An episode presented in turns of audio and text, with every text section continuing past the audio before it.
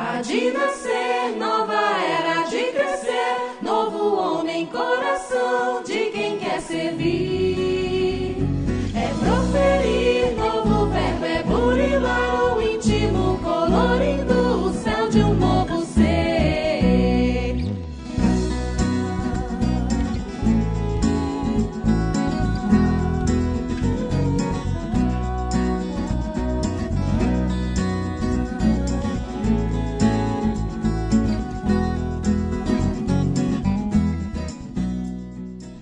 Olá pessoal, estamos iniciando mais um episódio do Pode Ser. Aqui é Thiago Franklin e somos parte de um grande universo, mas Deus nos ama de forma particular.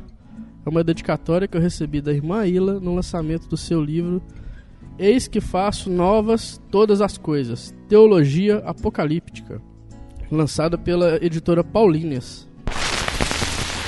Bom, pessoal, esse é um podcast que nós gravamos em Fortaleza com a participação do Haroldo, da irmã Ila e do nosso amigo João Romário. É uma continuação do episódio Carta aos Hebreus, por isso que estamos chamando ele de Carta aos Hebreus 2. Nesse dia eu estava com a garganta um pouco inflamada, então o João Romário foi quem conduziu o podcast. Um abraço a todos e um bom episódio. Olá pessoal, aqui é Haroldo Dutra Dias. Minha frase de hoje está no capítulo 1, versículo 1 da Epístola aos Hebreus. Muitas vezes e de muitos modos, Deus falou outrora aos nossos pais pelos profetas. Nestes dias, que são os últimos, falou-nos por meio do Filho. Olá pessoal, boa tarde. Aqui é o João Romário de Fortaleza. É, eu vou me debruçar aqui sobre uma frase que a gente tem estudado muito aqui nos nossos estudos do Evangelho, atualmente no Lar Espírita Chico Xavier. Estamos em Mateus capítulo 3, né? Então a gente falando sobre João Batista. É uma frase marcante do grande precursor que é arrependei-vos, pois está próximo o reino dos céus. Olá pessoal, sou irmã Aila. Importa que nos apeguemos com mais firmeza às verdades ouvidas, para que delas jamais nos desviemos. Hebreus 2:1. É isso aí, pessoal. Estamos de volta aqui em Fortaleza. E o episódio que vamos gravar hoje é mais um capítulo sobre a carta aos Hebreus. Sendo assim, vamos para mais um episódio do Pode Ser.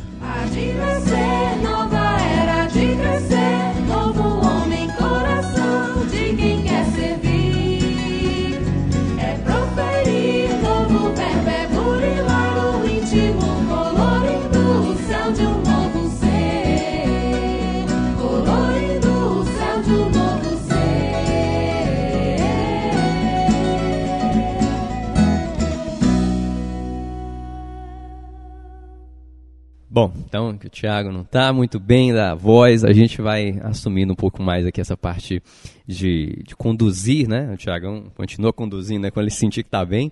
É, então, aqui com a irmã Ila, com o Haroldo, a gente retoma aquele nosso belíssimo estudo, né? Eu lembro que a gente começou, é, o tema era para ser Epístola aos Hebreus daquela passada, mas aí, né, o Haroldo puxou aqui e era necessário, né, diante do lugar em que a gente estava, dentro do contexto em que a gente estava aí, voltamos a estar inseridos agora que é essa instituição fantástica aqui que a irmã ela dirige.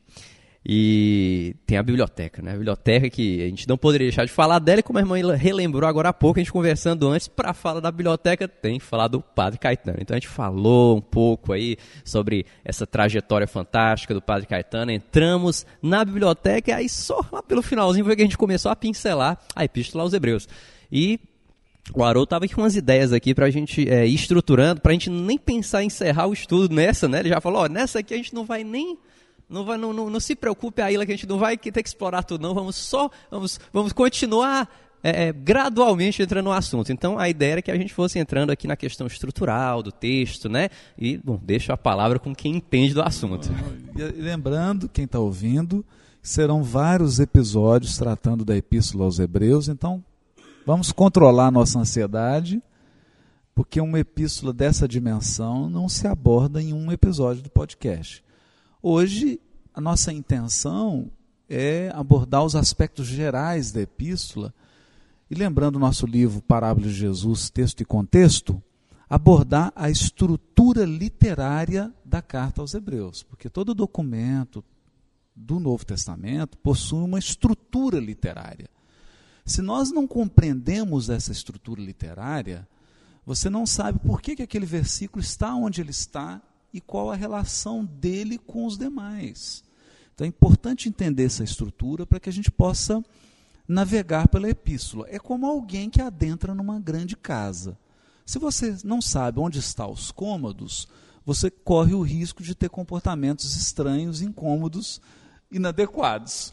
Então, cada cômodo exige um comportamento adequado. Você faz coisas na sala que você não faz no quarto de dormir, você faz coisas no banheiro que não faz Na cozinha. na cozinha. Espera-se. Espera-se bastante isso de você. Então aqui nós vamos entender a estrutura geral da Epístola aos Hebreus e a primeira, o primeiro diálogo que a gente quer fazer com a, com a Ilha é, é, é esse, Ilha. Como que, quando você foi fazer a, a tese de doutorado sobre a Epístola aos Hebreus, é, onde você buscou autores que pudessem clarear a questão da estrutura literária da, da carta aos Hebreus? Certo. Bom, no- da outra vez que nós gravamos aqui, eu falei que, quan- que eu entrei em contato com o padre Caetano para saber mais ou menos o que que, que eu iria lendo, né? O que que... Então ele me falou de um autor, né? O, o nome vai estar aí no site, né? É Albert Vanois, é um, na época é- era responsável pelo Instituto Bíblico de, de, de Roma, não é? Instituto Bíblico de Roma. Ele dedicou a maior parte da vida dele. Ele atualmente é, ainda está entre nós, bem velhinho, não é? Mora lá em Roma. Ele é de língua francesa, não é? Mas é, é, viveu a maior parte da vida dele lá dedicado à, à pesquisa sobre a carta aos Hebreus lá em Roma e, e ensinava sobre a carta aos Hebreus, era a matéria dele, não é? E ele era um apaixonado pela carta aos Hebreus, não é? Então, Bom, ah, ele foi quem descobriu a estrutura da carta aos Hebreus. Né? Muitas pessoas eh, diziam que a carta se divide em duas partes, em três partes. E ele, eh, bom, ele foi lendo o texto mesmo da, da própria carta aos Hebreus e ele viu que é, havia uma dica né, do, do- próprio autor, uma, uma dica dentro do, do, do texto de Hebreus, com- como se o autor falasse assim: eu estou falando muita coisa e pode ser que você se distraia nessas coisas todas, porque vai mencionando vários aspectos do judaísmo e a relação com o cristianismo. E então tem uma, uma hora lá no capítulo 8 que ele no capítulo 8, versículo 1 que diz, olha, o ponto central do que eu estou falando é isso, que é o sumo sacerdócio de Cristo, não é?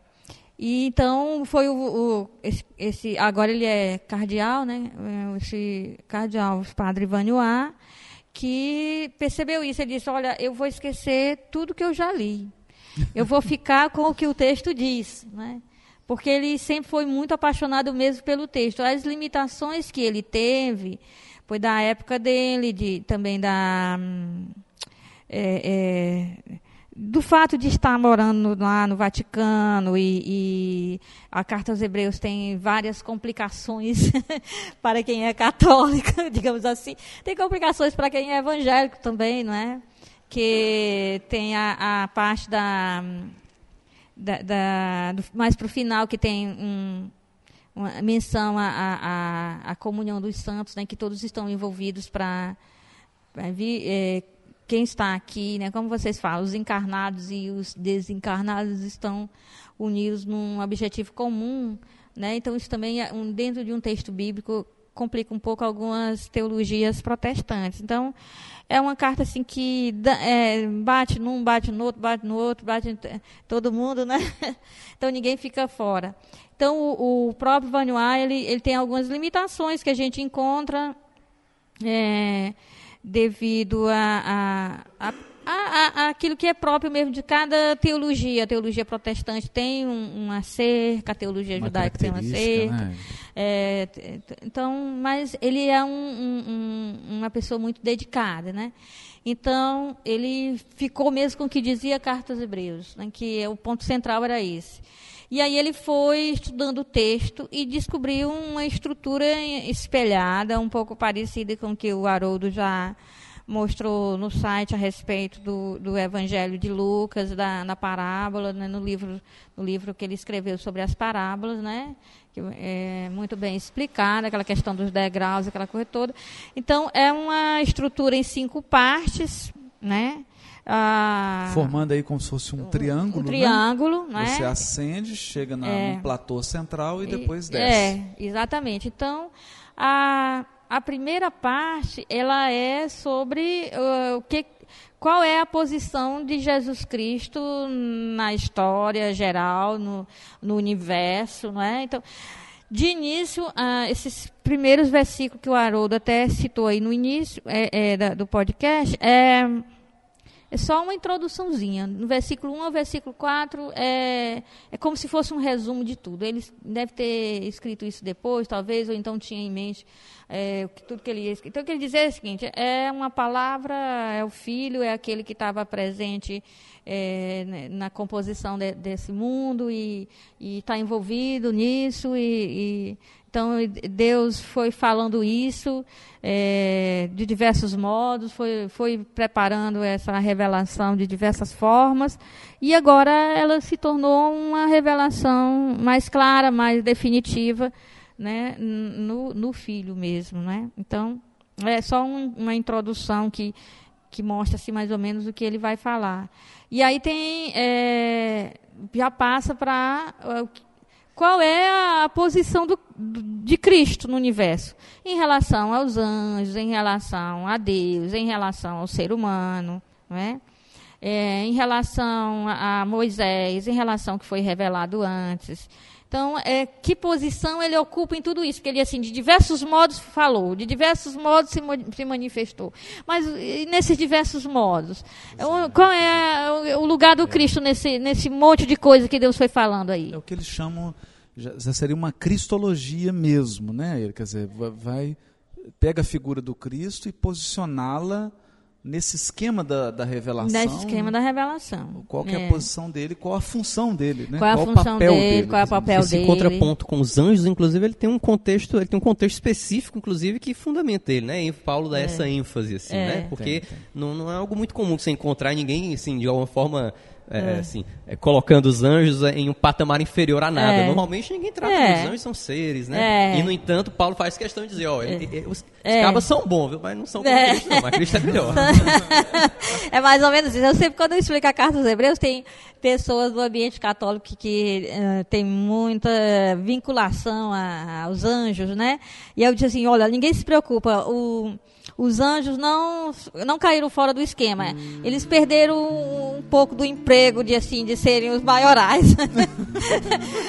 perderam um pouco da patente, mas eles, ele tem lugar para eles. São diretores, mas o É, CEO... o senhor não é. Então, porque ele vai colocar o filho entronizado, né? Então ele já ele pega o processo todo e diz, ó, isso aqui é é um- alguém que tá, tem autoridade para governar, né? Tem a majestade, né?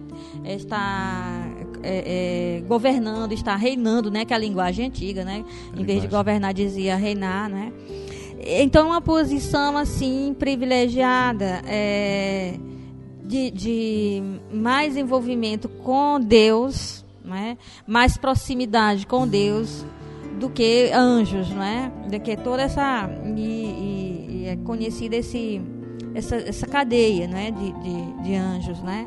Que Paulo várias vezes fala, os tronos, potestades, que eram tipo de patentes ou de, de Graus hierárquicos. em assim. graus hierárquicos, Agora, né? Ila, esse, essa hierarquia espiritual que o Paulo fala, isso está mais na tradição que nos textos da Bíblia hebraica, não é mesmo? É, Está mais elaborado nos textos da tradição judaica do que propriamente nos textos que compõem o cânon da Bíblia hebraica, não? É, o, era mais uma coisa do senso comum. é, de se falar esses, essas classes angélicas, né? Tronos, poderes, potestades, essas coisas todas. Isso aí não tem muita importância. O que, que era uma coisa do senso comum, que a gente podia falar assim para ajudar a pessoa a entender, não é? Que é como, como seria como patentes no, no, no exército, né? Graus mais elevados, mas, é, mas no sentido quer dizer o seguinte. É, nem alguém- todo anjo é porque anjo está em, é Igual, igual, tá iguais. entendendo? Mas, Era ah, isso. mas que eu queria assim, dizer. se alguém tiver uma dúvida, por exemplo, se ele quer aprender um pouco sobre essa hierarquia, onde que é a tradição, não, vai, não, não será nos textos Dos textos canônicos, não. do Antigo Testamento. É, Terá que ir primeiro livro de Enoque fala bastante.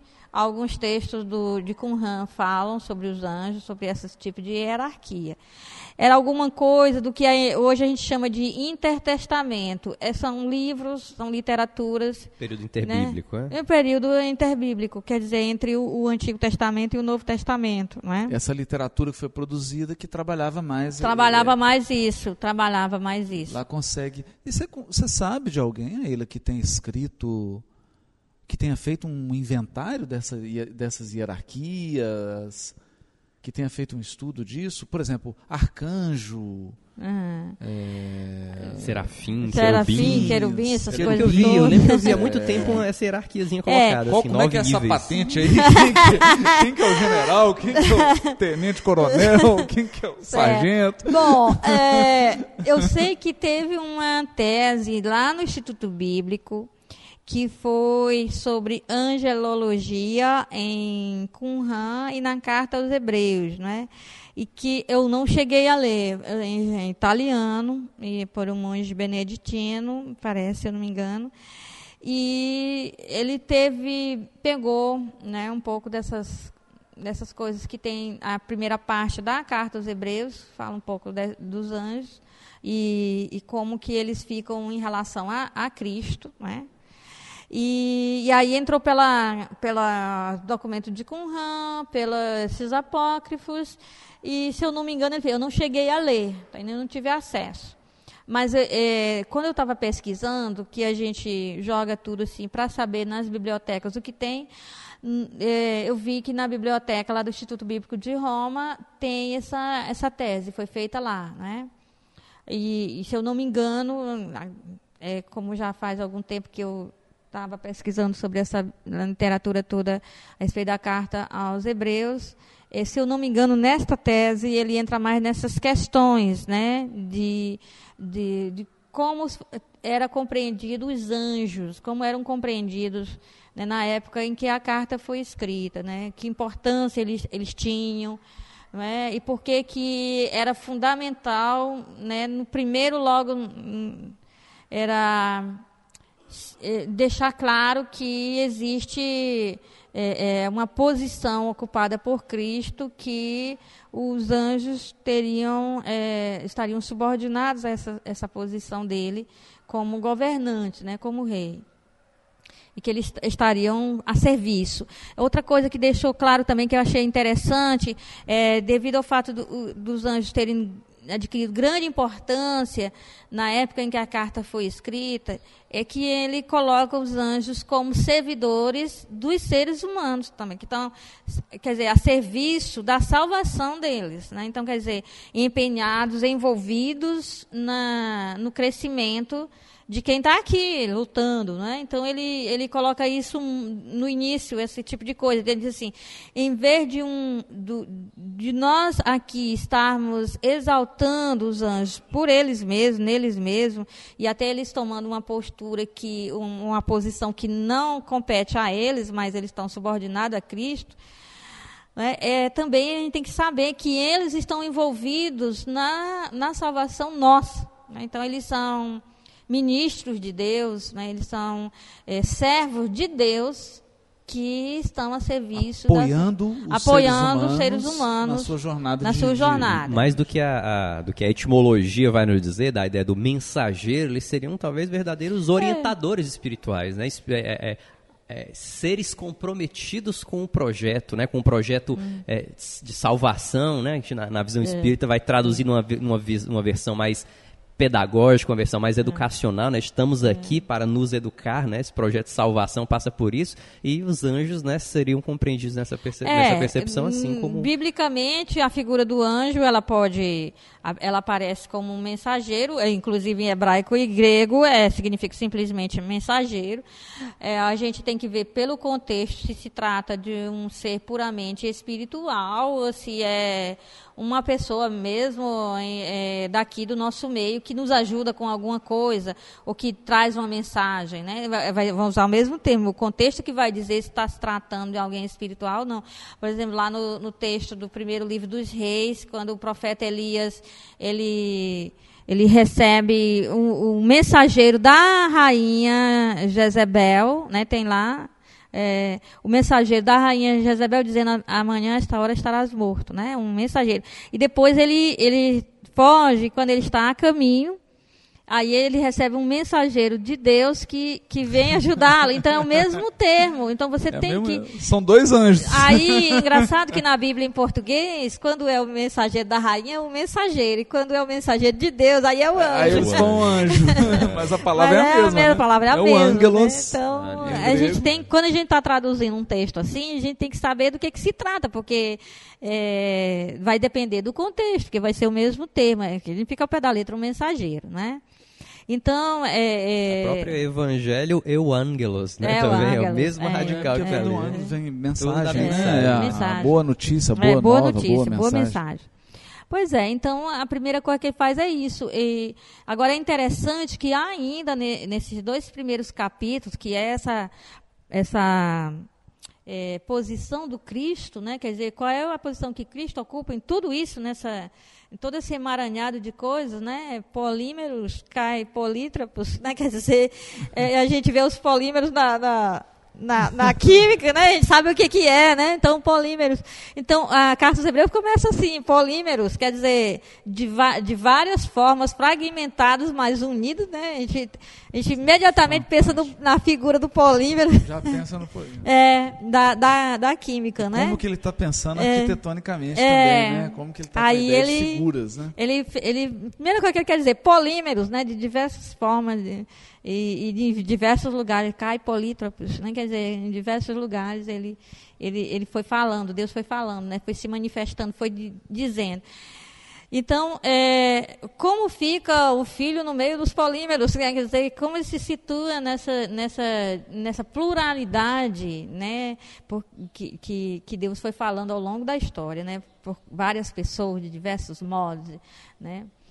Então, é, é, coloca o que, que ele faz aí, né? Uma, uma, uma situação central, né? Ele, quer dizer, tudo que veio antes veio em função dele. né? E as funções exercidas, seja pelos anjos ou por Moisés, porque aí ele vai colocar o filho da forma mais alta, que é de governante, de rei, né? Entronizado, e da forma mais baixa, é o servo, é o ser humano que esteve aqui e, e superou a todos em, em humildade, em tudo. E então ele, ele consegue colocá-lo nas suas duas dois polos então da missão de Cristo, né? O, a solidariedade que ele teve com o ser humano é um dos, dos termos que mais aparece na carta aos Hebreus é a questão da solidariedade que ele teve é o simpatel, né? O verbo de é, sofrer junto, patos, né? é, de patos, ideia do- sentir junto, de participar do que a gente eh, vive, né, das nossas angústias, da, para se solidarizar. Então ele muito próximo de nós pode nos entender. Os anjos eh, estão no, quanto mais elevada a posição, mais eh, longe dessas angústias que a gente vive, não é? Certo? Olha. E, e o filho não, ele quis viver essa situação toda, né? E, e ser um de nós, e não se envergonha de nos chamar de irmãos, né? Que foi um de nós. Né? Tem uma coisa muito bonita, porque Poético, o, o né? judaísmo ele esperava um Messias rei, né? É um Messias davídico que ele nunca conseguiu chegar à dimensão de como poderia ser esse governante. É um governante do, da terra de Israel, né, com sua sede lá em Jerusalém, né, e o que eles pensaram em reino de Deus era mais um grande império, Israel como um grande império e não como uma coisa totalmente diferente. Então ele vai. O bonito é que ele vai dizer assim: é rei, não é bem como vocês chegaram a pensar, mas é um rei do universo né, já participando da constituição desse universo, né, certo? Desde o início, né, envolvido com esse universo. E vocês nunca pensaram isso? Vocês pensaram que era um rei só igual Davi? Não, é, é que, que ia ter um império? Não, não é bem isso. Mas também vocês não, nunca o pensaram tão servo, tão próximo, tão, tão baixo. Vocês nunca pensaram nele tão alto nem tão baixo, como ele realmente é a postura dele. Né? queriam algo grande, receberam algo maior ainda, mas como parecia muito pequeno, eles não aceitaram. É, né? é. Resumindo aqui a É. ópera um pouco. Tem um dos comentadores do Novo, do, do Novo Testamento, que eu não estou lembrado agora, que a gente chama dos pais do cristianismo, que ele diz assim que é, o que aconteceu, o que acontece com os judeus e o que vai acontecer é algo parecido, se assemelha ao que acontece com os irmãos de José lá no Egito, né? Porque os irmãos de José, eles venderam José como escravo. Então, quando eles foram ao Egito, eles nem sequer pensaram na possibilidade de encontrar José. E se o por acaso ainda o encontrasse vivo, eles iriam encontrar um escravo. né? Então, quando eles chegaram lá no Egito, e José era, era o segundo no poder, né? Depois do faraó. depois do faraó era José, eles não reconheceram. Porque José era grande demais. Né? E eles esperavam, se encontrasse ainda vivo, depois de tudo que um escravo passa, eh, seria um escravo. Então eles não reconheceram. E esse, esse, esse santo, eu não estou lembrado do nome dele agora, ele disse que, que quando, os, quando Cristo veio, ele veio tão servo, e os judeus o esperavam um rei tão alto, que eles não o reconheceram. né? Então ele disse assim: assim como. José teve que tirar todos os, os paramentos de, de poder, né, que ele começou a, a tirar as vestes do poder, para ser reconhecido pelos seus irmãos, Jesus, quando, quando realmente se encontrar né, na, na- na dimensão mais eh, definitiva de- desse mundo que a gente vive, que a gente conhece, então os judeus vão vê-lo nas suas vestes de rei e vão dizer, não é que era ele mesmo.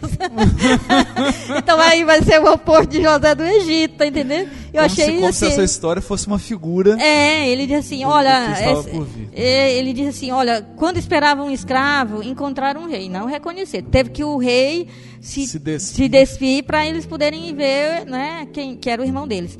E agora veio um outro irmão deles que eles esperavam que viesse como um rei e veio como um servo. Então eles não reconheceram, mas na hora que eles virem a majestade, aí eles vão dizer, pois era ele mesmo, né? Ele vai Eu achei interessante. Fantástica porque, analogia. é, esses caras viajam, mas são bons. É. Não é à toa que eles são os pais da igreja, né? Então, vai. É. jeito pensam bem, né? É, Pensam, eles, Pensam porque eles bem. estavam tentando é, explicar por que, não é que é, há essa dificuldade toda em se mostrar para os judeus, né, o que aconteceu com Cristo, o que que falta, né, que argumento se usaria, que então ele estava tentando esse esse pai da igreja estava tentando é, dizer mas por que que se faz tanto esforço né? E que a carta aos hebreus vai dizer assim olha é, vocês não era para vocês estarem nesse alimento tão frágil, nesse leite, era para vocês estarem recebendo um alimento sólido, não é?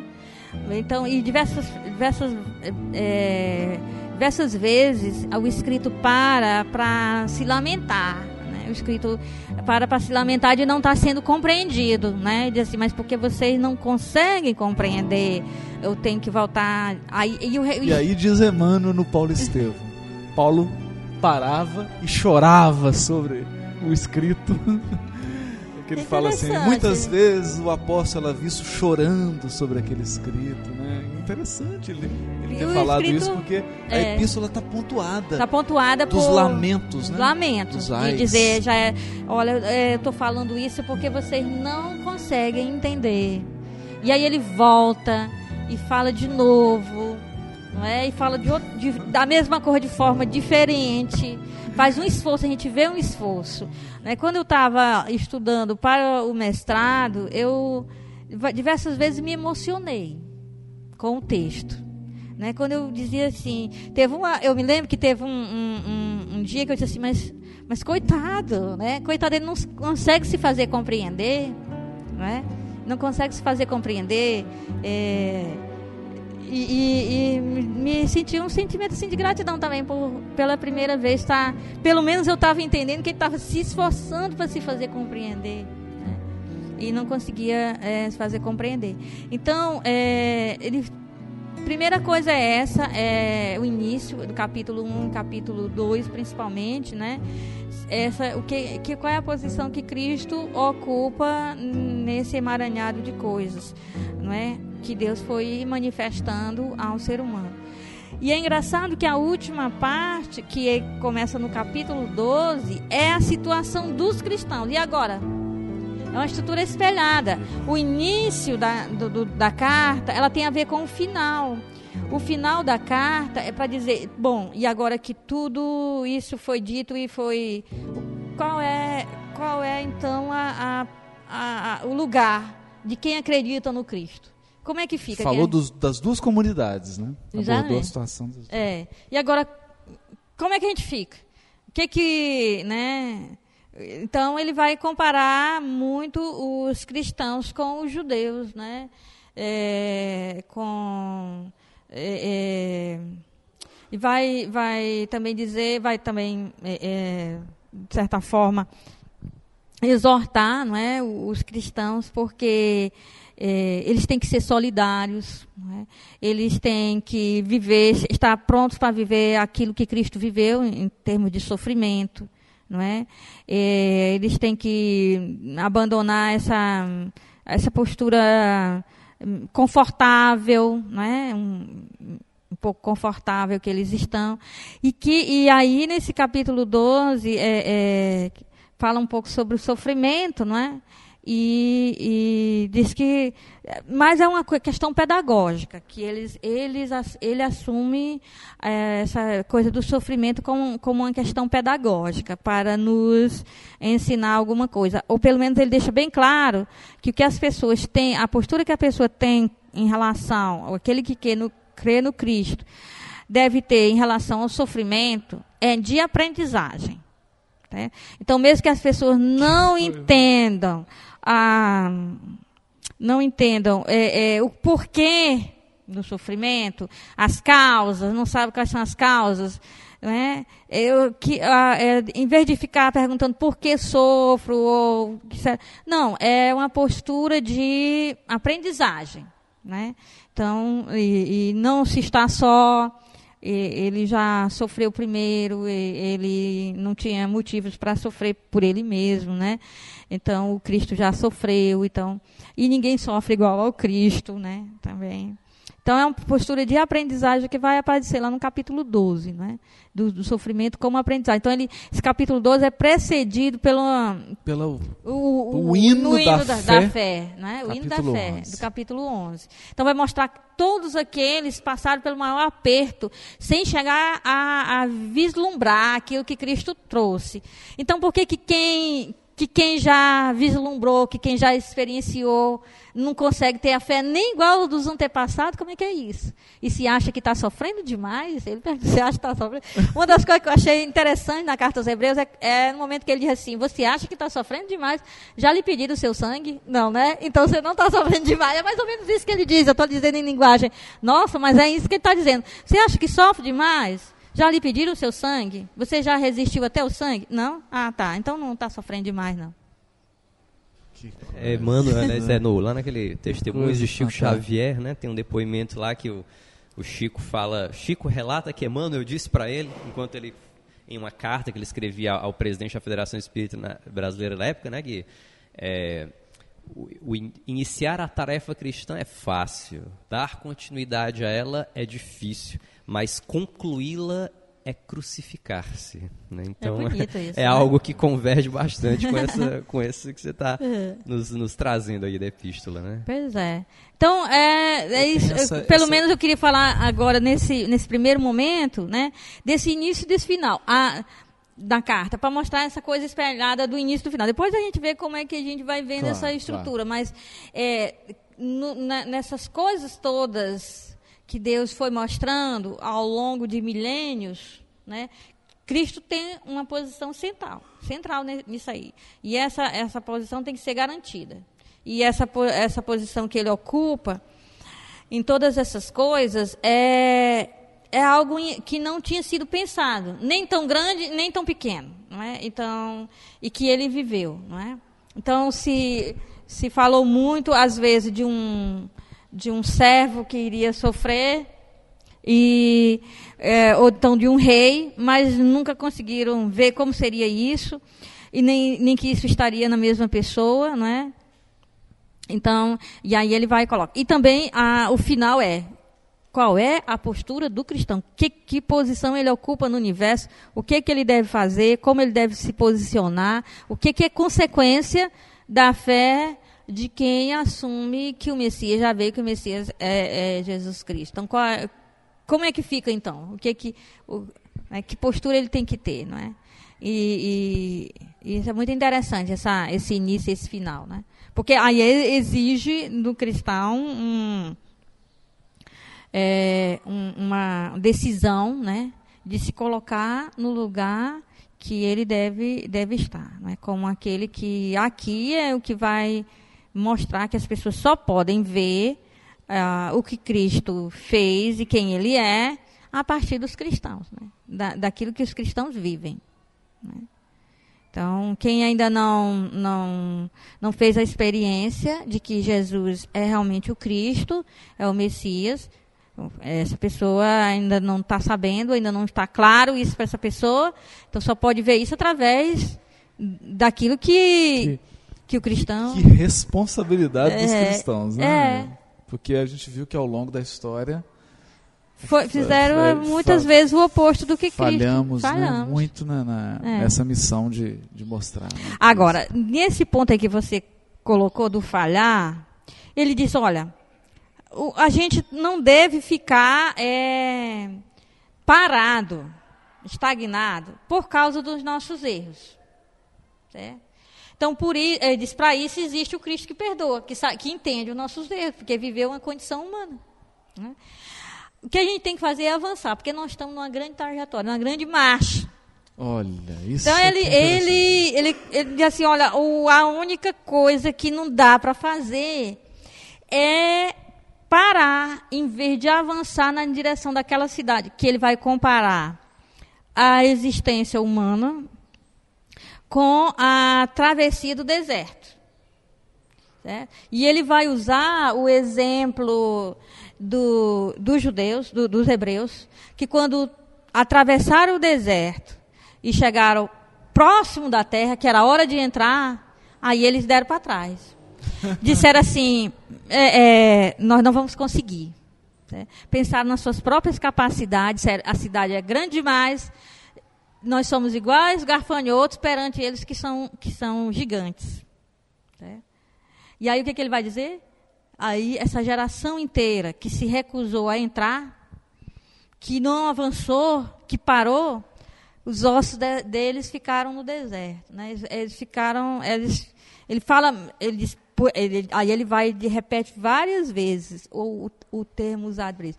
Por isso, hoje, ele usa o termo do o Salmo, o Salmo 95, se eu não me engano, diz. Por isso, hoje, se vocês ouvirem a voz de Deus, não endureçam os corações. Não faça igual aquela geração que na hora que Deus disse, entra aí na terra, eles disseram, não, nós não temos condição. Qual foi o, o pecado? Ele vai dizer que o grande pecado do Antigo Testamento é incrível, porque várias pessoas mencionam o pecado do Antigo Testamento como bezerro de ouro, como sei lá o que, várias coisas. Mas ele vai dizer que o pecado do Antigo Testamento foi não terem avançado, terem parado, estagnado. Ó, nós não temos condições. Pá, pararam. Vamos parar. Vamos parar. Não dá- nós não conseguimos. E aí foi o grande pecado. Ele disse que isso aí foi uma afronta a um Deus que, que, que mandou um libertador para avançar. E ele disse: se naquele tempo foi uma afronta, porque Deus mandou Moisés para levá-los até lá, imagina a afronta que é agora, que é Cristo que está. Aí detona, detona, vou te dizer. Olha, tem vários caras, tem, a, gente tem, a gente começa a ler, a gente começa a chorar, se converter. Tem hora que é emocionante, tem hora que a gente ri. E, tem hora que a gente leva uma um chicotada come solto, né? Eu- Meu Deus do céu. Tem hora que arde. Ai, vai- dói pra caramba. Então, é por isso que às vezes eu acho que a gente até tem uma defesa, talvez, um mecanismo de defesa, a gente não entender, nem se esforçar para entender, porque é, eu vou dizer, mexe com a gente, tá entendendo? Porque eu esperaria tudo, eu esperaria tudo que dissesse assim, olha, eu vou mostrar aqui um- um- uma coisa que aconteceu no Antigo Testamento e que você não pode de forma nenhuma repetir. s- Sabe? você pode fazer tudo de errado, Deus te perdoa. Para isso tem o Cristo. Certo? Mas eu só vou te dizer uma coisa: o que eles fizeram, que foi uma coisa erradíssima, que foi o pecado do- dos hebreus, não é? e foi grave. Imagina como não será grave no- na nova aliança. E, e a- e a gente não espera, a gente diz assim, vai já dizer, foi idolatria, foi bezerro de ouro, foi não sei o quê. Não, é que eles não avançaram. Não avançaram. Eles não avançaram. Não fizeram a travessia. Não fizeram a Agora, travessia. É interessante, Eles pararam lá, ficaram parados e disseram assim: nós não temos condição. E aí, é, isso foi uma afronta. Certo? Então, ele, ele, ele se reporta a, a- o livro de Números, capítulo 13, mais ou menos, 12, 13, por aí, que é aquela geração que, que disse: não, nós não vamos, nós não vamos. E aí, quando Moisés disse que eles cometeram um pecado gravíssimo, né? Aí ele disse: pois agora a gente vai. Né? E Moisés disse: Pô, agora não vá, não. Né? Porque agora vocês têm que, já que vocês é, pararam e decidiram parar né, a travessia, agora vocês têm que ser educados. Né? Tem que ser educados para poder continuar. Aí eles disseram: Não, nós não vamos ser educados com esse menino, vamos agora, pega as armas e vamos. Aí quando e foram e morreram, e por isso os ossos dele ficaram. Então, quer dizer, também não é avançar do nosso jeito. Ao modo humano, Ao ou, modo ou hum- confiando apenas em si mesmo. É, ah, é, confiando, em- porque eles, olha, e, e eles, disseram, ah, é, então quer dizer que, que, que nós vamos ficar aqui, né? Ele Disse, olha, já que vocês, vocês não querem avançar, ah, então o que vai acontecer é que vocês vão, não vão conseguir entrar na, na cidade que a gente está indo, né? Vocês não vão conseguir entrar na terra. Ele disse, não, nós queremos entrar na terra. Não, mas vocês não, não quiseram avançar. Vocês disseram que não tinham condições de avançar, que não tinham condições de lutar contra o. Embora o Josué e Caleb garantisse que podiam, né? Garantiu. Olha, a gente consegue sim, com Deus, a gente consegue. Sempre eles- tem alguém para dizer é, que a pode. gente consegue. Esse pessoal sonhador, Haroldo Dutra diz, diz assim, a gente consegue, a gente consegue. E aí, é, eles disseram, não, a gente não consegue, vamos parar, né? E quando disseram, então, olha, o que vocês fizeram foi gravíssimo, Moisés disse, vocês deviam é, avançar, nós temos que avançar e tudo. E agora nós vamos ser educados, nós vamos ser trabalhados aqui no deserto, né? Então, quem vai entrar são os filhos de vocês. É a outra geração. Agora, Ilha, tem uma coisa profunda nisso aí, porque tá ligado ao título da carta, Carta aos Hebreus. Uhum. Fala um pouquinho do Hebreus, da raiz do verbo, que tem tudo a ver com essa peregrinação, né? Vou deixar você falar. E tem um texto que me chamou muita atenção, Aila, que está no Evangelho de Lucas. Quando no, na transfiguração no monte, no Tabor, aparecem Moisés e Elias e o texto diz assim, com referência a Jesus: E eis que estava próximo o seu êxodo, se referindo ao martírio na cruz, ao martírio do Cristo como ao êxodo. Então, mais uma vez, remetendo a essa ideia da peregrinação, da jornada humana como uma peregrinação em É. direção a algo, né? Certo. É aí Lucas 9, 29, né? Tá bem aqui a Bíblia. Isso. É, pois então, houve o, o termo hebreus, né? Muita gente já falou que vinha da- derivado da palavra rapiru, que, que, que significava uma classe social, né? Uma, um, não era uma etnia, mas um tipo de classe social assim des- desprezíveis, que eram nômades, né? E que não eram confiáveis, que chegavam e roubavam tudo e tal. Mas isso aí é muita viagem. Hoje em dia, é, os estudiosos preferem aceitar que vem de Ever, que é o Eber, que é um, um dos né, mencionados patriarcas, né, lá. E, e significa atravessar. É, é, é, é uma referência ao nomadismo e à vida humana nômade, né?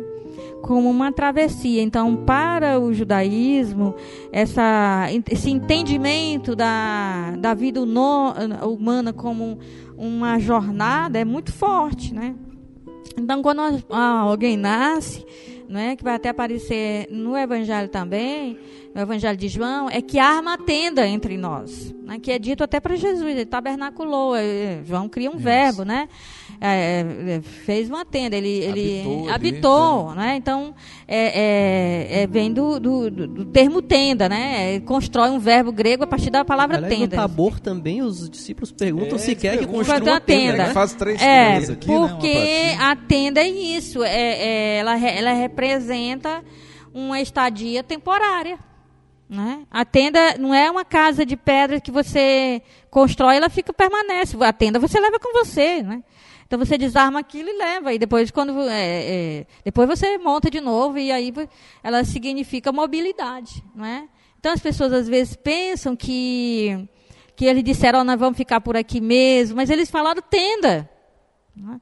Então, é, dito isso, ele, ele para Jesus que ele, ele em grego é isso mesmo, ele é. armou a tenda, ele, tá, ele fez uma tenda. Fez uma morada. É, uma morada. Uma e aí Bom, então também já, já mostra que, que além de, de ser um, um semitismo para dizer que ele nasceu, é também uma forma de dizer que é, foi uma estadia temporária também aqui entre nós, né?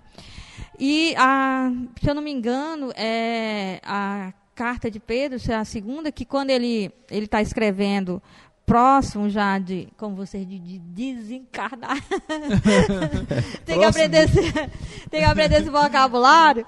Porque aí a tenda é, é o corpo. Então aí, a gente é, encarna aí é armar a tenda. É, Desencarnar é, é, desarmar, é, desarmar. Desarmar a tenda, né? Então, acho que, se eu não me engano, é a segunda carta de Pedro. Então, diz assim: estando eu perto de desarmar a minha tenda, não é? Aí, é, Quer dizer, eu estou perto de me mandar, né? De me, ir embora. É, é o Pedro embora, falando, né? Como dizia o padre Carmona, né? Que eu contei para vocês. É me machar. Estou perto de, de, de, de, me mandar daqui, de ir embora. E não, é, diz assim, estando perto de, de, né, de desarmar a tenda, é, ele resolveu escrever a carta para as últimas orientações. Então, é, é, essa, essa, coisa da tenda, essa mobilidade, e também porque a tenda, ela, é, ela gera uma intimidade, né? É, acho que por isso que fala na transfiguração, né?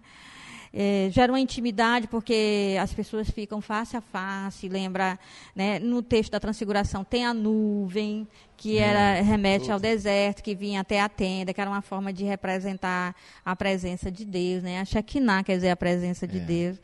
Então, é, é, é, é, muito interessante porque a Carta aos Hebreus ela é conhecida desde muito é, um título muito antigo de ser Carta aos Hebreus, né? Porque o que, que acontece? Geralmente a gente não sabe como eram os títulos dos escritos bíblicos, não é? É, e se pensa, será que tinha lá Catar Marcon, será? Conforme Marcos? Ou tinha no início ou não tinha? Porque é, nós temos cópia, né? É, então as pessoas perguntavam assim, será que estava escrito lá desde o início, carta aos hebreus? Né? Então, uma das coisas que eu estudei é que é no ano 170 e pouco, quer dizer, num, num, num dos textos desses pais do cristianismo, desses primeiros escritores, menciona carta aos hebreus. Tertuliano, por exemplo, menciona carta aos hebreus. Quer dizer, pelo menos eu posso dizer que no tempo de Tertuliano, já que querem que eu prove as coisas, no tempo de Tertuliano ela Está é muito próximo. Está muito Mal próximo. o Evangelho de João tinha sido escrito, tá né? muito próximo. já, é. Quer dizer, batizado. no máximo aí uns É. 100 anos depois, né, da carta. É, é. Então é conhecida muito, é, no tempo muito remoto, como carta aos hebreus. E, e, e fala muito nessa questão do deserto, fala demais no deserto. É, quando fala do povo de Israel, fica cutucando a ferida que é o povo de Israel no deserto, que é, era um, é uma época privilegiada de condução, né, de condução nos desígnios de Deus e que davam para trás, que não faziam né, a coisa certa. Então, é, sempre nas exortações, né, que no estudo bíblico a gente chama de nas parenes, né, partes parenéticas, né, partes exortativas, a exortação moral, a carta tem várias exortações que ele dá uma doutrina, para a doutrina e, e joga a exortação. Aí joga, aí os verbos são todos no imperativo, né? E aí vem a exortação. Então, já que você aprendeu isso, tome. Aí é você deve fazer assim, assim, assim, assim, assim.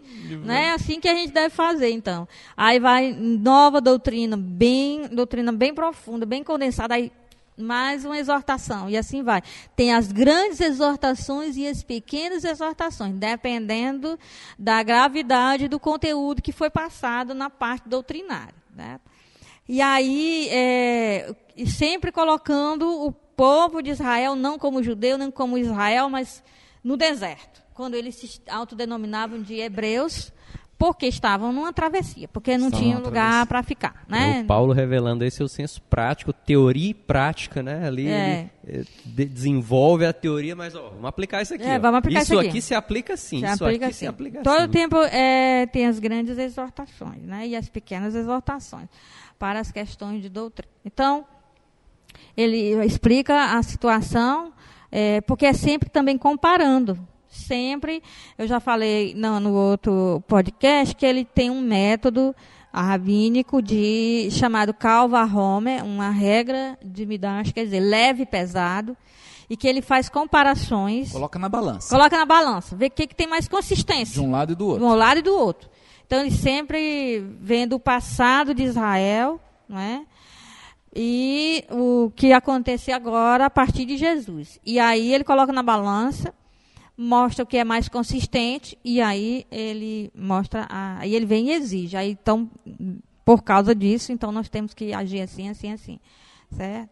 Então, é, é, eu, eu creio que desde o início foi um título aos hebreus por causa do conteúdo, né, do conteúdo que é um conteúdo do povo no deserto, sempre falando no deserto, certo? Nunca fala templo, fala tenda, E, né? e a linguagem também, né? É. assim, a simbologia de, de alguém que precisa conhecer profundamente o judaísmo para poder entender Precisa conhecer né? profundamente o judaísmo.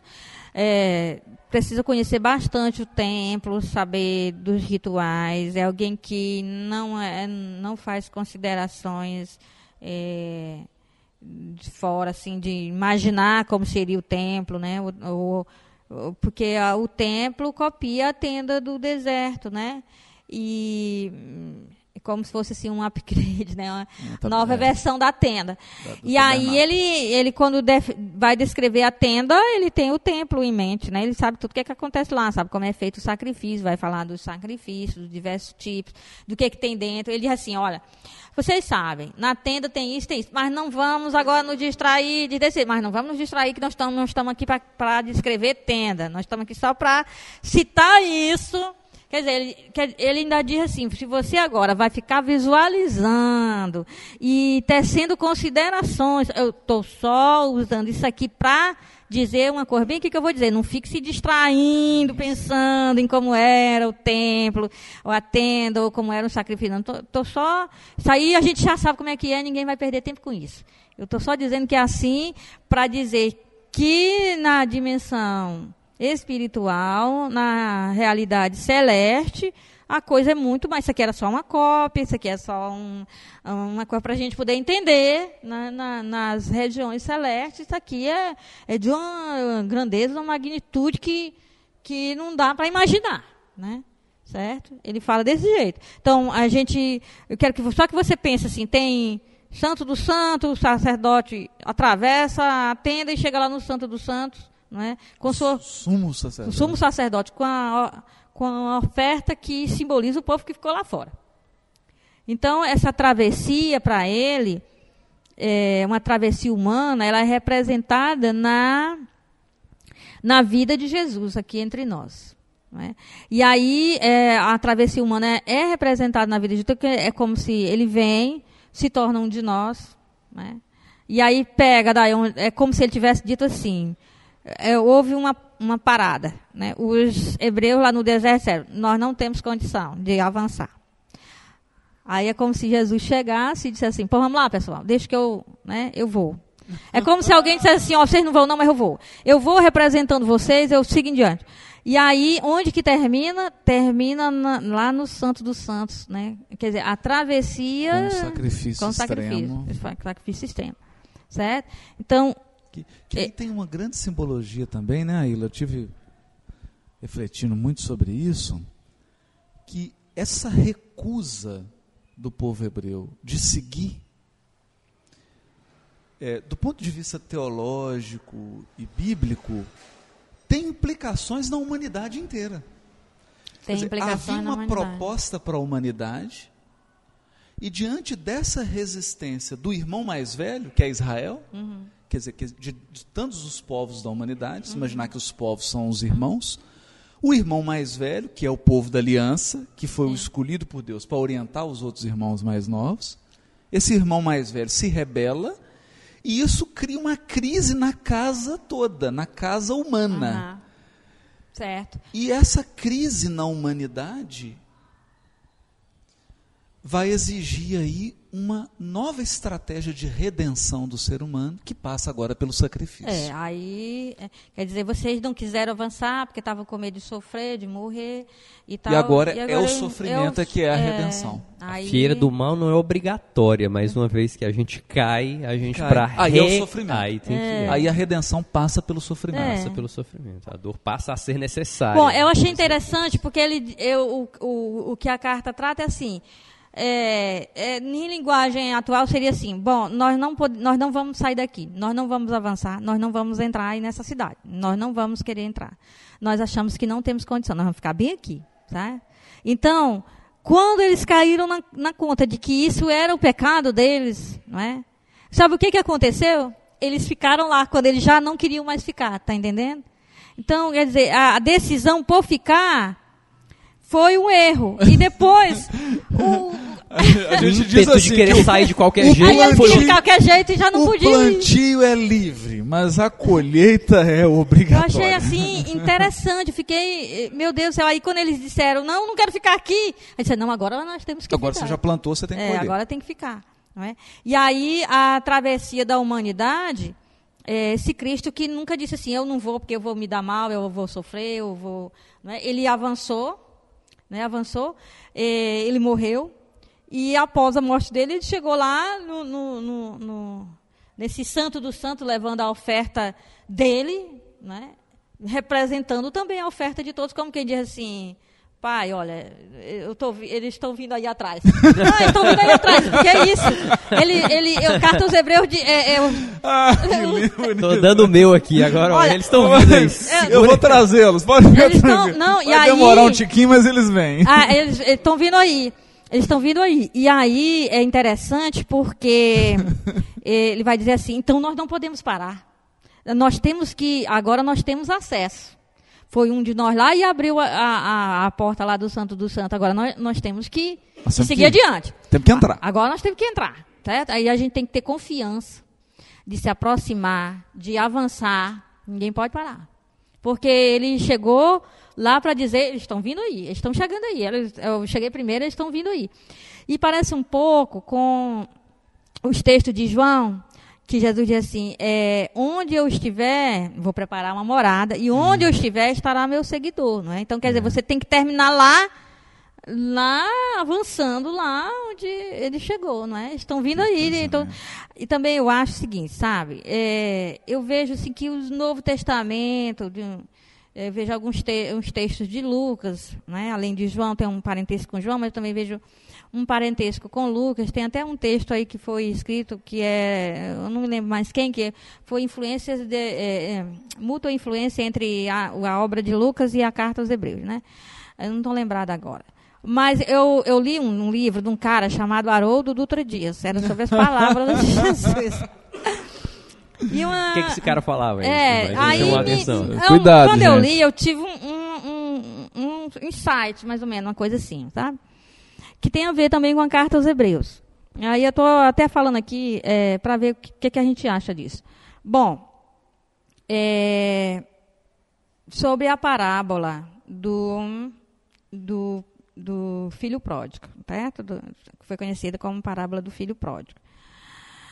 É, às vezes a gente não presta atenção no filho mais velho, porque na realidade ali são duas histórias, né? A história do pai com o filho mais novo e a história do pai com o filho mais velho. É, não sei se a gente fica falando essas coisas que o, o grande pecado para a carta aos Hebreus, o grande pecado do, do, da primeira aliança foi não avançar, foi não entrar na, naquilo que Deus tinha preparado pra, para o ser humano, né? representado por Israel. Pois na parábola do filho pródigo, o irmão mais velho não quer entrar. Não quer entrar na casa. Não quer entrar na casa e atrapalha a festa toda. Atrapalha a casa toda faz o pai sair para ir ao encontro, porque a, a, festa não funciona. Quer dizer, são dois filhos, todos os vizinhos e os servos, como vão celebrar os vizinhos, os servos, os amigos, se o irmão mais velho não entrar? Força o pai a sair. Você não acha que tem alguma coisa a ver, não? Eu acho que tem. Eu estou desconfiado. Diz eu tenho que falar com especialista em parábola, porque eu estou pensando alto. Eu só diz aqui o Guimarães Rosa, diz assim, né? Não sei de muita coisa, não. Não sei nada, não, mas desconfio de muita coisa, né? Ah, e, e eu, eu, assim, desconfio muito disso, até porque, até porque essa parábola é contada no momento em que Jesus está fazendo a refeição com pecadores, prostitutas, os fariseus recriminam essa postura dele, e aí ele conta as três parábolas. É. Da ovelha perdida, é, do, da moeda, da moeda é. e essa do filho pródigo. É. Né? E, e, parece que nítido né? A, a, a, humanidade caracterizada, é claro, de forma metafórica, né? não tem nenhum maniqueísmo nessa descrição, mas de forma metafórica, entre os filhos mais novos e esse irmão mais velho, né? que é a nação hebraica e que tinha a missão que está em Isaías, né? De ser luz para as nações. Está na Torá de abençoar, a partir desse povo ser abençoado todo, todo toda a terra. Toda a e terra. aí, no próprio Sermão do Monte, eu, eu, eu, vejo ecos também de Jesus dizendo assim: não se coloca candeia debaixo do alqueire.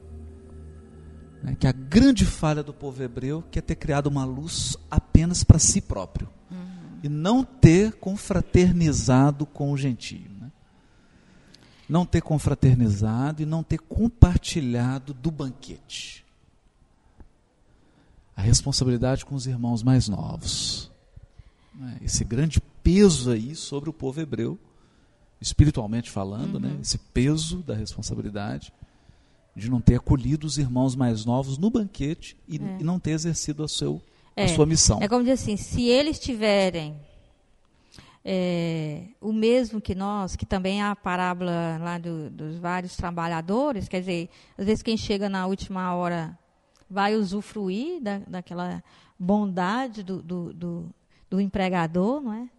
É, ah, se ele tiver o mesmo que eu, eu não quero saber. Não. Então eu me recuso a, né?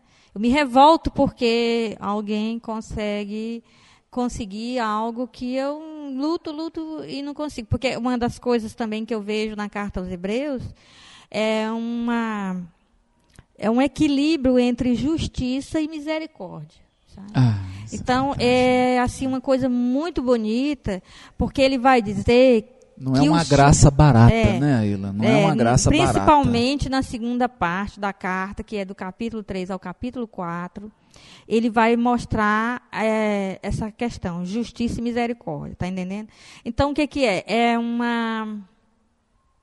É, aquilo que, que ele mostra que foi o erro né, do, lá do, do povo hebreu, e que se isso for repetido agora por depois do Cristo fica mais grave, né? É, e exige uma justiça, e às vezes ele é até muito duro, porque ele, ele fala assim, ah, quem faz esse tipo de coisa crucifica de novo Cristo, né? Então, ele é duro, tem uma linguagem dura, né? Crucifica de novo Cristo, mas ele mostra a misericórdia como o outro lado, né? Então tem que provar das duas coisas, da justiça e da misericórdia. Tem coisa que a gente não dá conta. A gente tem que se agarrar no perdão dos outros e de Deus, não é? A gente tem que saber acolher o perdão, saber pedir o perdão, saber lidar com a misericórdia, porque também eu acho que nesse ponto que eu vejo também na, na parábola dos dois filhos, é que um, os dois erra, eram errados, os dois eram errados, né? mas um sobre ir atrás do perdão, sobre acolher o perdão, né? e o outro quando, o que, que ele sabe dizer? Qual é a palavra que ele diz? Ele diz assim: Eu sempre cumpri os teus mandamentos. Né? O filho mais velho fica chateado porque ele sempre cumpriu os mandamentos. Então, ele quer, ele quer prêmio, ele está preocupado com prêmio. E ele não está preocupado em se avaliar se aquilo que ele está fazendo de se recusar a entrar na festa é tão grave dói tanto no pai quanto a saída do outro. Do filho mais novo. Do filho mais novo, tá entendendo? Então, aí as pessoas é, é, é, ficam muito preocupadas com os méritos e se esquecem de pensar nos próprios pecados e, e no pedido de perdão e na, acolhida do perdão. Eu, eu reflito assim sobre essa, essa postura do filho mais velho, né? Me vem à mente aqui é que é, é, a gente precisa estar sempre refletindo sobre é, não tanto se nós estamos fazendo a coisa correta ou não, mas com que motivação nós estamos fazendo as coisas. Né? Não, é, não é simplesmente cumprir de uma forma hipotética, não. A coisa certa a fazer é essa, aí eu faço. A coisa certa a fazer é essa, eu faço. A gente coloca o foco lá fora e não presta atenção sobre que processos íntimos estão dentro de nós enquanto nós estamos fazendo a suposta coisa certa, né? Então, não, faltou é, isso, faltou é. não, isso. E é o que a gente brinca aqui, né? A gente sempre brinca com o Júlio, o Júlio sempre fala isso, né? É o elefante que entra num jardim para colher uma rosa. Ele colhe a rosa, mas ele destrói o jardim. Então, a pessoa com esse senso de justiça, de integridade, está muito lindo. É uma rosa que ele colheu mas a ausência de misericórdia, de piedade, de caridade para com o sofrimento do irmão e para com a generosidade do pai, não fez ele enxergar nada à volta dele, a não ser ele mesmo. Então ele só a consegue própria retidão.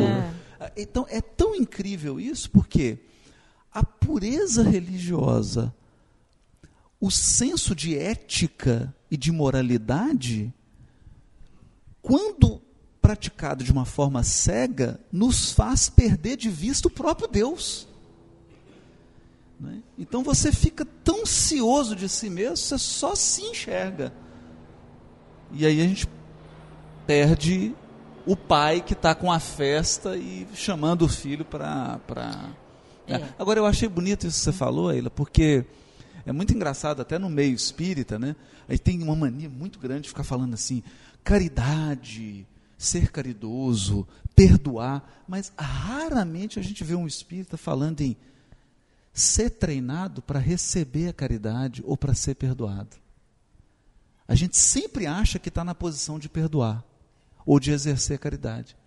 A gente nunca se coloca na posição ah, de quem vai receber a caridade. Estava resolvido. Eu de acho quem que vai você está receber falando o do meio perdão. católico.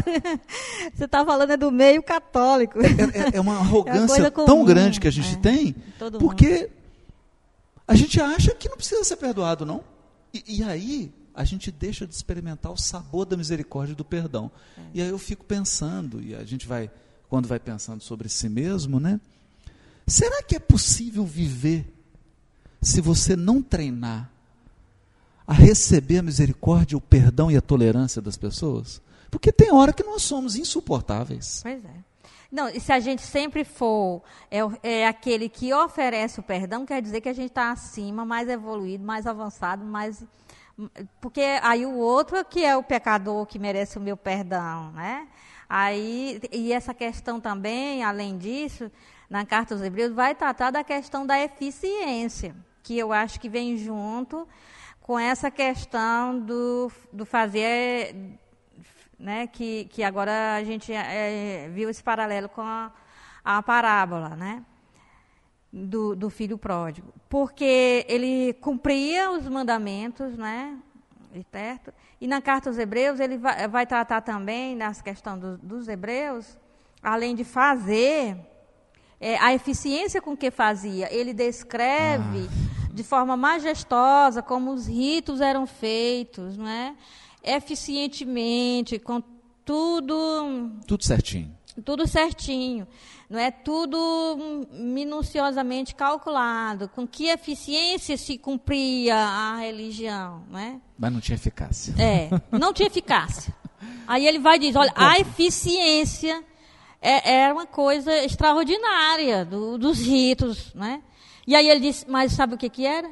Só recordação de de cada vez que faziam isso, só apenas era uma recordação de que nós não conseguimos realmente fazer aquilo que é o importante para Deus. Não tinha eficiência. E aí ele vai dizer, e olha só, e faziam várias vezes, e faziam eficientemente. Agora, Mas não a- eficaz. não é um eficaz. resultado final. Agora Cristo fez só uma vez. E foi eficaz. Ele, ele coloca, ele, e é incrível que ele usa o termo jamais. Né? Ele diz assim, a eficiência desse, de todo esse aparato né, religioso é, não é, é, foi inadequado, não conseguiu o objetivo a que se propunha. E Cristo fez uma vez só, é, e ele diz, e aquilo que era feito antes, jamais, jamais. né? Ele usa o termo jamais. É, o nunca. sangue de touros e de Não. bodes Jamais. jamais purifica Não conseguia. pecado, né? E Cristo fez uma, uma vez só, e é, é eficaz. Uma vez por todas. Não é mais necessário. Né? Então, essa, essa, esse tipo de oferta que ele fez é uma vez por todas. Quer dizer, é uma preocupação com a eficácia da- das coisas E minuciosas. aí, Aila, já que você entrou nisso aí, que tem um tema muito interessante, né, que está no capítulo 9 da Epístola aos Hebreus, quando ele começa a citar o texto profético do é, sacrifícios e oblações me oferecer, né? Uhum. como está determinado ao homem morrer uma só vez, vindo depois disso Eu pensei juízo, que a gente né? ia entrar nessa aí só no outro podcast. Eu tava pensando, não, eu não vou entrar nela não, porque eu achei que vai Já que puxou, vamos, né? Ah, então-. Porque Tá. é dessa, é, se você pesquisou essa questão aí do juízo, né, o juízo relacionado à à- à- da morte vira o juízo, né? E aí sacrifício e oblações não quiseste, que está na sequência, É. mas corpo me preparaste. Corpo me preparaste para. É. Pra, e eis que eu estou aqui, ó Pai, para fazer a tua vontade, não é isso? É. Que- Mas sim, mas o que, que você quer saber mesmo de tudo isso aí? né? Vamos, vamos ficar só no capítulo 9 inteiro, que aí não tem Tá problema. certo, lá. Apenas, apenas. Tô brincando. Tá bom. Do juízo aí, Bom, da questão da morte, começa do juízo. no capítulo 9 falando sobre essas questões que eu estava falando, né? Do santuário terrestre, com todos os seus, eh, to- todos os seus aparatos, seus móveis, seus objetos, né? Tudo para que é, é, para a efi- eficiência, né? e aí ele diz, continuamente, é, os sacerdotes realizam esses serviços sagrados, né? É, por si também, pelos outros e tal. Aí ele vai falar que é tudo isso é só uma parábola, é um simbolismo, né? O que ele está falando, ele deixa bem claro que é uma parábola que ele está que ele está falando, que, que tudo esse aparato, tudo é uma parábola para a gente poder entender as realidades celestes que vêm com Cristo e tal. É, bom, então ele fala que a oferta de, de Cristo foi uma é, eficaz, foi uma vez por todas eficaz, aquilo que os sangues de, de animais é, tentaram realizar, não, não conseguiram, porque o que, é que nós temos, né? Exato. É, a ver com esses animais. E aí ele fala da questão do é aquilo que também já mencionei da outra vez. Do ele homem usa, que morre, né? é, Mas, é. Não, mas antes ele tem a, a questão da necessidade da morte do testador para que o testamento seja válido, não é? É nesse, nesse aspecto que ele vem, que ele está falando, né? Ele primeiro já deixou claro que é um simbolismo, né? De, de- da, dessas realidades daqui, essas realidades terrestres, querem eh, representar realidades mais altas, realidades celestes. E, e aí ele fala que, que como ele, né, ele passou pela morte, então o testamento agora é válido. É necessário que, aí no versículo 16, né, 9 e 16, é necessário que intervenha a morte do testador para que o testamento seja eh, válido. Não é? Bom, Olha então só. não- é, o que, que vem mais? É, aí fala sobre essa nova aliança, né? E ele fala uma coisa interessante, que é como se Cristo tivesse inaugurado o, o santuário celeste, porque no santuário celeste é, anterior a essa, essa coisa toda, é, um pouco a pessoa pergunta assim, como é que se inaugura um santuário celeste, né? É, quer dizer, e antes dessa oferta de Cristo, a- até a realidade celeste era diferente, né? Isso que ele está dizendo, né? É, Quer dizer, para nós parece estranho quem pensa assim num céu pós-morte, todo mundo igual, essa coisa toda. Fica, fica difícil de dizer. Aí houve uma mudança no céu, né? uma inauguração, uma coisa que nunca tinha acontecido. Aconteceu, certo. Agora, eu é, não estou encontrando a parte que você É o falou. 927. Ah, e assim como aos homens está ordenado morrerem uma só vez, vindo depois disto o juízo, assim também Cristo, tendo oferecido, Oferecido uma, vez, por todas, para tirar os pecados de muitos, aparecerá a segunda vez sem pecado aos que guar- aguardam para a salvação. Bom, no âmbito eh, católico, evangélico, esse, esse versículo é utilizado geralmente fora de todo esse contexto argumentativo para eh, combater as doutrinas de reencarnação. Né? Acho que vocês sabem disso mais do que eu. Conhecemos bem. É, então é, é, é, para isso que é utilizado né, esse, esse versículo. Mas é, eu acho que não tá, não tem a ver muito isso. Primeiro, não, não cabe aqui é, se há ou não há reencarnação. Porque não é o tema. Não é o tema, não é? Certo. Então, o que, que ele quer dizer? Ele está dizendo assim, olha, eu vou falar de coisas terrestres, coisas que vocês pensam no dia a dia, que vocês conversam no dia a dia. E é, todos os barulhos agora vêm, né? Então, é é- tá. Então, é, Estou falando de coisas que vocês vivem, que vocês né, conversam no dia a dia, e com isso eu estou querendo representar realidades diferentes, para vocês terem uma ideia. Então, é, eu não acho que caberia aqui nem, nem combater doutrina de reencarnação, nem afirmar reencarnação, que o tema não é esse, não se trata disso, não é? Então, o que, que ele está dizendo é: bom, o que, que a gente vê? A gente vê que as pessoas morrem. Morre em uma vez, né? É, a gente vê só Graças vez- a Deus. Não vê ninguém morrer duas vezes, não, né? Ele está falando de tudo que se vê, né? Os utensílios, Morte a- até um os sacrifícios. E o testamento, você vê o cara morrer, o testamento começa Morreu, a funcionar. É, vai- você herda o que você tem que herdar. E, e aí, esse julgamento. é, quer dizer, quando se morre, a pessoa tem que encarar, tem que prestar contas, né? E do que, do, do, do, que fez durante aquela a vida que teve. Então, todo mundo sabe disso, né? Então, o que, que ele está dizendo é: bom, então, é, ninguém, a partir disso aí, fique desesperado ou fique receioso, não é, de enfrentar alguma coisa no pós-morte, não é? É, mas que a- as próprias realidades desse mundo já nos apontam que ah, no pós-morte não é, não é motivo para se entrar em pânico com o que vem logo após a morte. Por causa de tudo que Cristo fez, por causa de tudo que a gente já pode perceber como sinal, é, já nessa realidade aqui, que ele está dizendo é isso. Né? Então eu acho que é, é, quando usa para combater a reencarnação, não é isso, tá fora, é um O texto texto está sendo usado fora do contexto. fora do contexto, né? Então aí é cada um na- no seu, no seu, na sua própria doutrina veja, não é?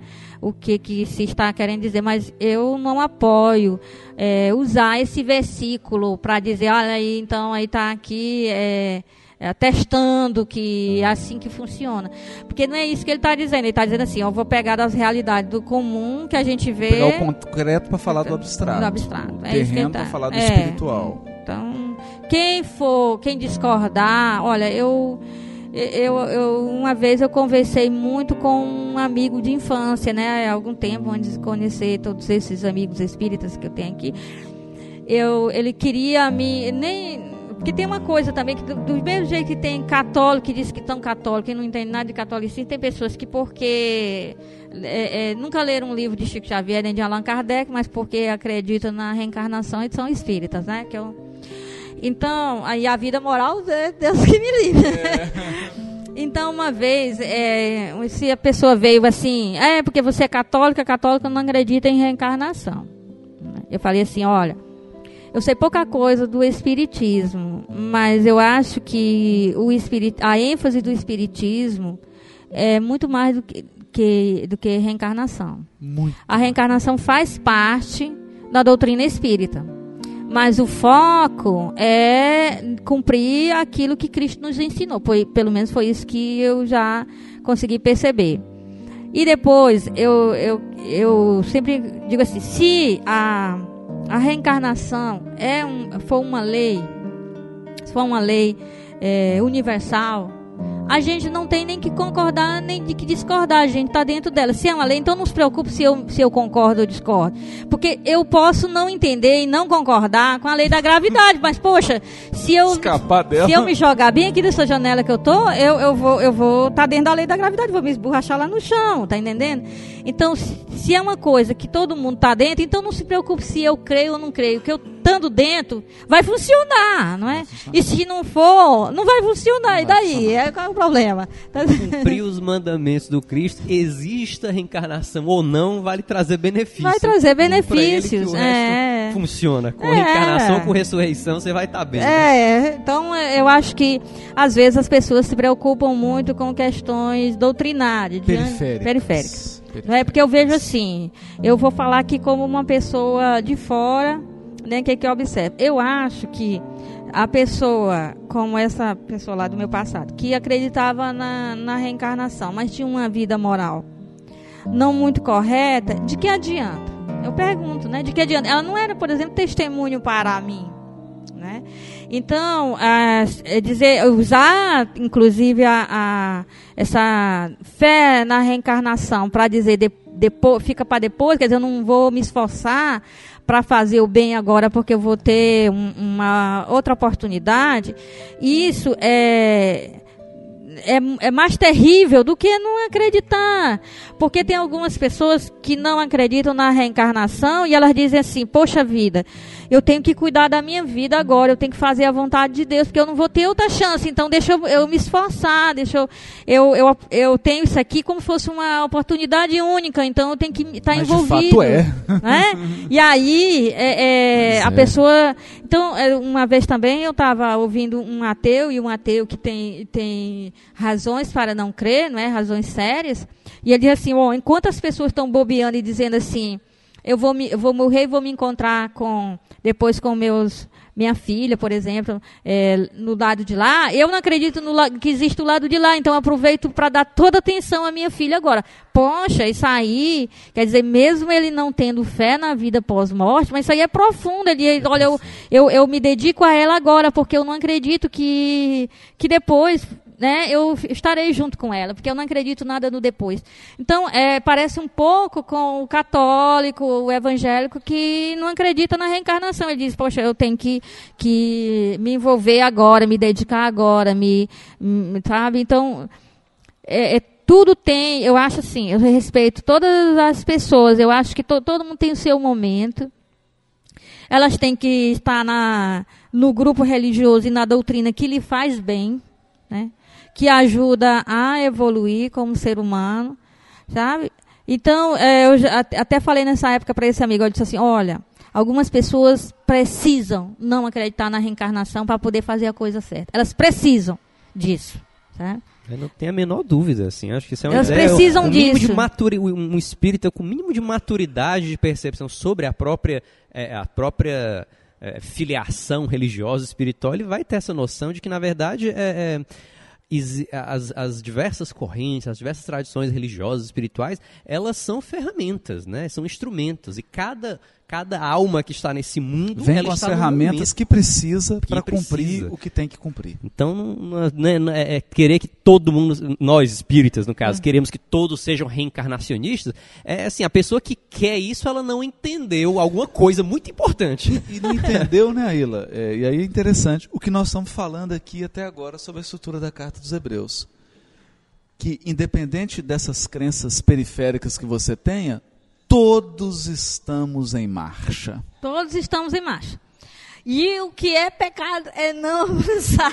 na- É não avançar. É não, né? Não melhorar, Não não- melhorar, não não, ir em evoluir, direção a esse não ir em objetivo. direção, parar, Não, estacionar. não avançar. Tem até uma frase era muito linda do, do Chico, né? Do Chico Xavier, que ele dizia assim: Eu me sinto como um verme que rasteja, mas rasteja para frente. Bonito. Bonito. A gente Ah, vê. Porque não É. importa a velocidade que você está, Não, importa não se você está avançando. E nessa grande marcha através do deserto, né, que ele vai falar, tem aqueles que avançaram bastante na fé, que é, são os do capítulo 11, não é? Que passaram por tudo por causa da fé. E teve gente que, que reclamou de uma unha encravada, né? certo? Então, tem, tem de todo tipo. Então, é uma marcha que você tem que pensar assim, uns bem na frente, né? E outros lá no final da fila Lá no finalzinho. lá no finalzinho. Então tem gente que, que não. Que, tem gente que diz assim, vamos por aqui. Né? Tá lá na frente e o resto todo vem atrás. E tem gente que diz assim, eu não sei para onde eu vou, porque eu só vejo as costas dos outros, né? Mas eu tô, tô seguindo as costas. Eu, sabe por que eu digo? Porque eu sou católica, e existe procissão no catolicismo. E a gente pergunta assim, por onde vai a procissão? A pessoa que está lá no final diz assim, eu não sei, mas as costas das pessoas estão aqui. Então, eu tô Vai olhando aqui, vai olhando pra nuca aqui que você. Olhando pra nuca das Quando você pessoas. estiver vendo nuca, você tá É. no caminho certo. E ainda tem esse, tem, tem o que está cantando lá na frente, um tipo de, de, de canção, um tipo de, de hino, de cântico, e os lá de trás não estão nem ouvindo e estão cantando outra coisa. Né? Tem de tudo numa marcha, gente. Mas, Tem- é, o importante é estar na É, marcha, pra- pra né? estar na O marcha. é E tem um estar que na volta, marcha. né? Que vem assim e, e vai até o final da fila e assim, como é que é, pessoal? Nós estamos desorganizados, vocês estão cantando outra coisa, nós vamos para tal lugar, dá uma informação e se manda de nós lá para frente, porque o lugar dele é lá na frente. Olha, eu acho eu- interessante. Eu tô isso. lembrando de uma frase aqui do Paulo Estevão, que o Paulo fala pro João Marcos, sobrinho do Barnabé, quando ele resolve voltar da primeira, vi- da primeira viagem, não, não quer prosseguir. Aí o Paulo diz para ele assim: olha, lembre-se de que a, a jornada para Deus se dá também em filas. Todos devem chegar bem, mas os que se desgarram devem chegar bem por conta própria. Interessante. Aí é doloroso, né? Porque todos têm que chegar bem. Então Não, você tem na os- marcha todo mundo está se Os que estão na frente estão dando a mão pra gente, a gente dando a mão estão pra trás, e aqui a gente vai. É, e, e um vai- passa a água, olha, vamos passando a É, isso, água aí. isso vai lembrar essa questão da nuca, vai lembrar ajudando. pouco que a gente falou no começo, né? Sobre É. a, a, a responsabilidade do cristão no que ele está fazendo. No que porque está os que fazendo. estão andando na frente estão me sinalizando para onde é que é. Estão não, sinalizando é. para quem está atrás É. para que rumo é. É. Porque ela está numa, numa posição mais privilegiada, É. né? Pelas, É. Pelos próprios méritos, pelo próprio contexto. Ele está mais à frente. É. Está podendo enxergar melhor a cabeça ali. É. Então ele está andando e quem está atrás não está vendo, às vezes, É. a meta final, mas está vendo aquele É. que está caminhando do meio ali. Então É. é, uma responsabilidade nossa, né? É. E eu acho que essa toda essa nossa reflexão aqui sobre marchar, ir à frente, eu acho que ela é, é uma excelente reflexão para a gente caminhando aí para nossa conclusão gente, nosso pra nossa conclusão. prática. É, só pra, pra gente fechar então, aí, É. a última fechamento, né? Dizer então que tudo na Epístola aos Hebreus caminha para um centro, para uma ideia central de que o Cristo, o Messias, é o verdadeiro sumo sacerdote da humanidade. É o verdadeiro e sumo sacerdote. Só existe ele. Né? Então, e que ele, então, é, é esse que faz a mediação entre a humanidade e Deus. Certo? Hum, Agora, coisa o que ele vai colocar na, no capítulo 12 sobre é, nós estarmos num, numa luta, né? É uma marcha e é uma marcha que é uma luta, né? E não é, a ajuda de todos, né? A ajuda de, de- desses heróis da fé, desses que já foram, né? É, todos estão envolvidos, que a gente consiga, né? E então, é, mas essas mediações, elas estão dentro da mediação de Cristo. Elas estão entre Cristo e nós que estamos aqui. É, é, como membros né, desse, desse corpo simbólico, desse corpo místico que é, que é são esses que seguem Cristo. Então a gente faz é, é, é, mediações, nós aqui ajudamos uns aos outros, a gente né, intercede uns pelos outros e tal. E o que ele, quando ele menciona os que já foram, ele menciona que, é, assim, como no sentido de que a morte não destrói os vínculos que nos unem, que nos fazem solidários uns com os outros, tá entendendo? Nossa, que É coisa certo? linda. Então, a- essa, é- é essa- esses vínculos, eles não são destruídos com a morte. A morte, ela não, ela vai, vai, é, o que é, o que vai para a terra e tudo mais é o corpo físico. Mas os, o que a pessoa é, os vínculos que ela tem, ela, esses vínculos não são destruídos com a morte, porque também esses vínculos, eles são anteriores, esses vínculos de, de afeto, de, de relacionamento, são anteriores à, à, à- à nossa vinda do, do, do útero materno. Já no útero materno, a gente é um feto e já está se relacionando com o meio, através de nossa mãe. Tanto que existe é, traumas intrauterino, cau- causas assim. Então, quer dizer, esse vínculo de relacionamento, de, de comunicação, de esse vínculo afetivo e de comunicação, ele, ele existe, né? E ele permanece no pós-morte porque, é, é, por causa da ressurreição, né? É, a morte não tem poder de destruir essas, esses vínculos. Então, eles existem.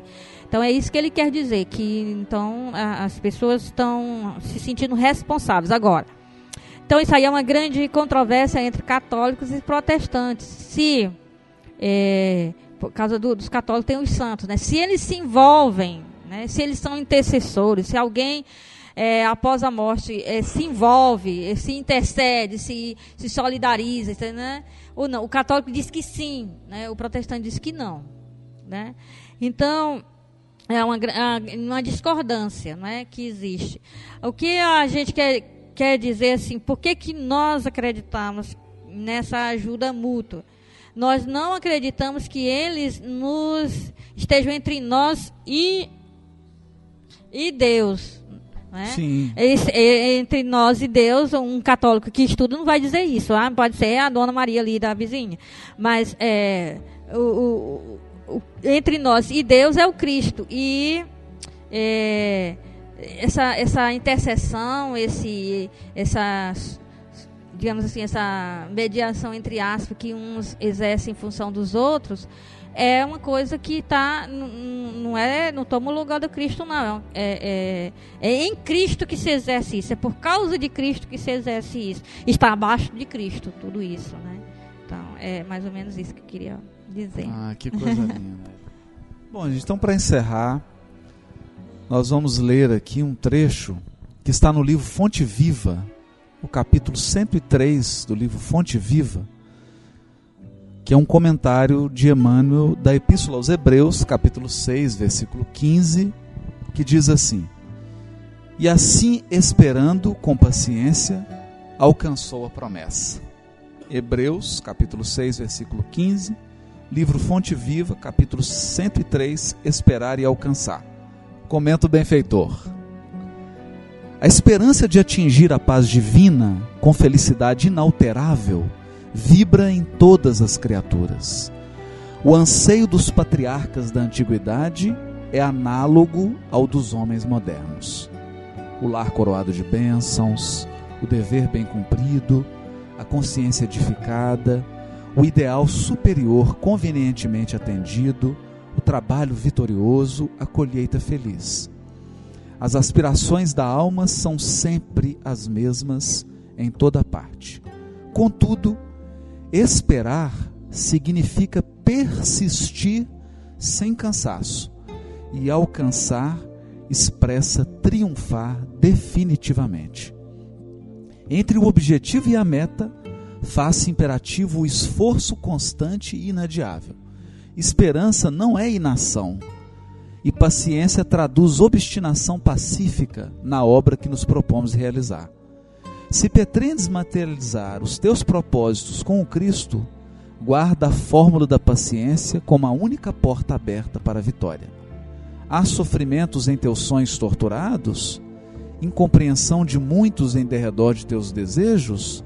Ingratidão e a dor te visitam o espírito? Não chores perdendo os minutos, nem maldigas a dificuldade. Aguarda as surpresas do tempo, agindo sem precipitação. Se cada noite é nova sombra, cada dia é nova luz. Lembra-te de que nem todas as águas se acham no mesmo nível e nem todas as árvores são iguais no tamanho, no crescimento ou na espécie. Recorda as palavras do apóstolo dos gentios. Esperando com paciência, alcança, alcançaremos a promessa. Não te esqueças de que o êxito seguro não é de quem o assalta, mas sim daquele que sabe agir, perseverar e esperar por ele.